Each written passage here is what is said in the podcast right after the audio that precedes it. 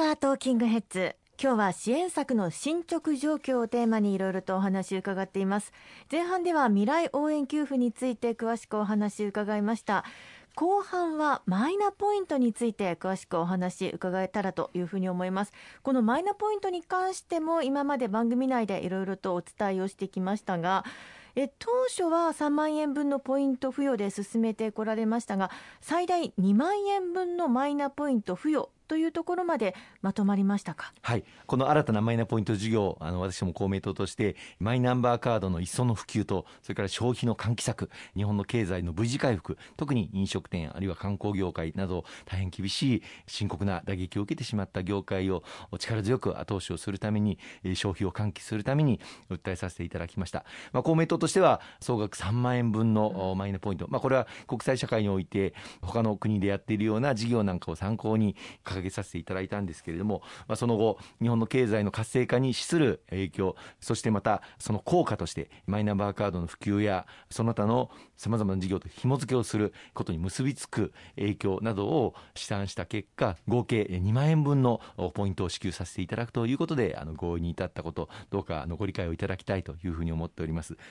でこの2万円分のポイントの中身についても具体的に決まってきましたよね。はいあの2万円分の内訳ですけれども、はい、去年から今年にかけて行ったマイナンバーカード保有者に対して付与した5000円分のマイナポイントがありますが、はい、これをまだ受け取っていらっしゃらない方があのいらっしゃいます。新規にこれからマイナンバーカードを作成する方や去年からのこの5000円分を受け取っていらっしゃらない方こうした方々にまず5000円分のマイナポイントをお買い物のプレミアム分25%プレミアムの上乗せ分として5000円分条件を付与させていただくというのが一つでございます。そして2番目の柱としては、マイナンバーカードを健康保険証として使うために、そういう手続きを取っていただいた方、この事業は10月の20日から本格運用されてますので、この健康保険証と紐付けをすることに手続きをしていただいた方に7500円分をポイントを付与すると。これはあのプレミアムで付与するのではなくて7500円分そのままポイントとして付与させていただくという仕組みで行います。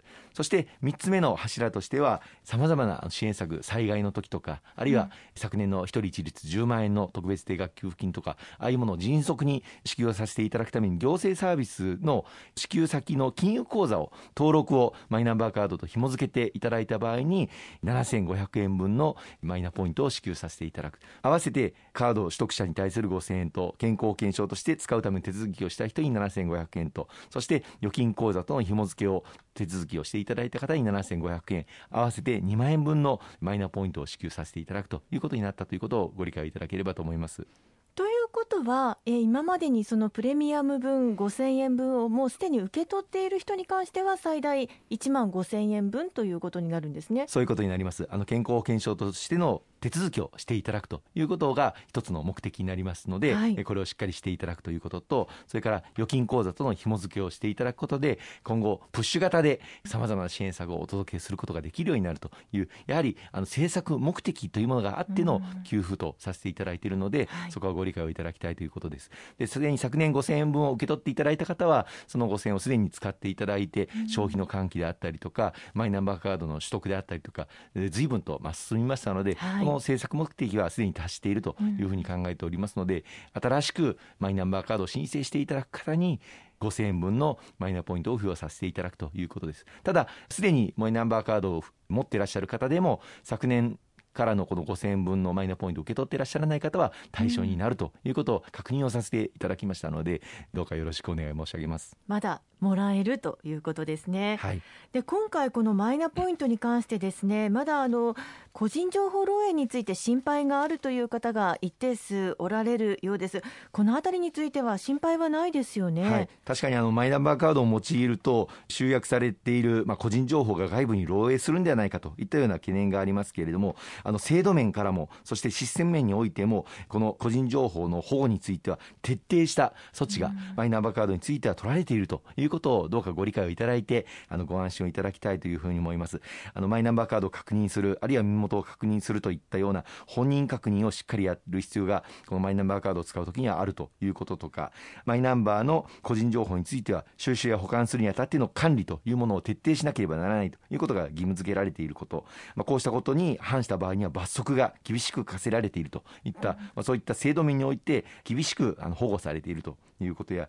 またあのシステム面においてもですねあの情報は一括管理するわけではなくて、はい、個別に分散してあの管理をされているということ、うん、マイナンバーのその番号をそのまま使うということではなくて情報の連携をする際には暗号化して使うということにされていましてその鍵がないと個人の情報には行き着くことができないという仕組みになっているということもどうかご理解をいただければというふうに思います。現状健康保険証の代わりとしてマイナンバーが使用できる医療機関も少ないですので一気にデジタル化を進めていくということがやはり求められますよねそうですねあの今まだあの医療機関で健康保険証の代わりにマイナンバーで使える医療機関は2%程度というふうになっておりますがこれはカードリーダーを置いていただく必要があるのでこれをしっかりと支援をしていくことで活用できる医療機関を増やしていきたいというふうに思っています。そして口座番号を登録することにおいてもまだ不安という方がいらっしゃるかと思います。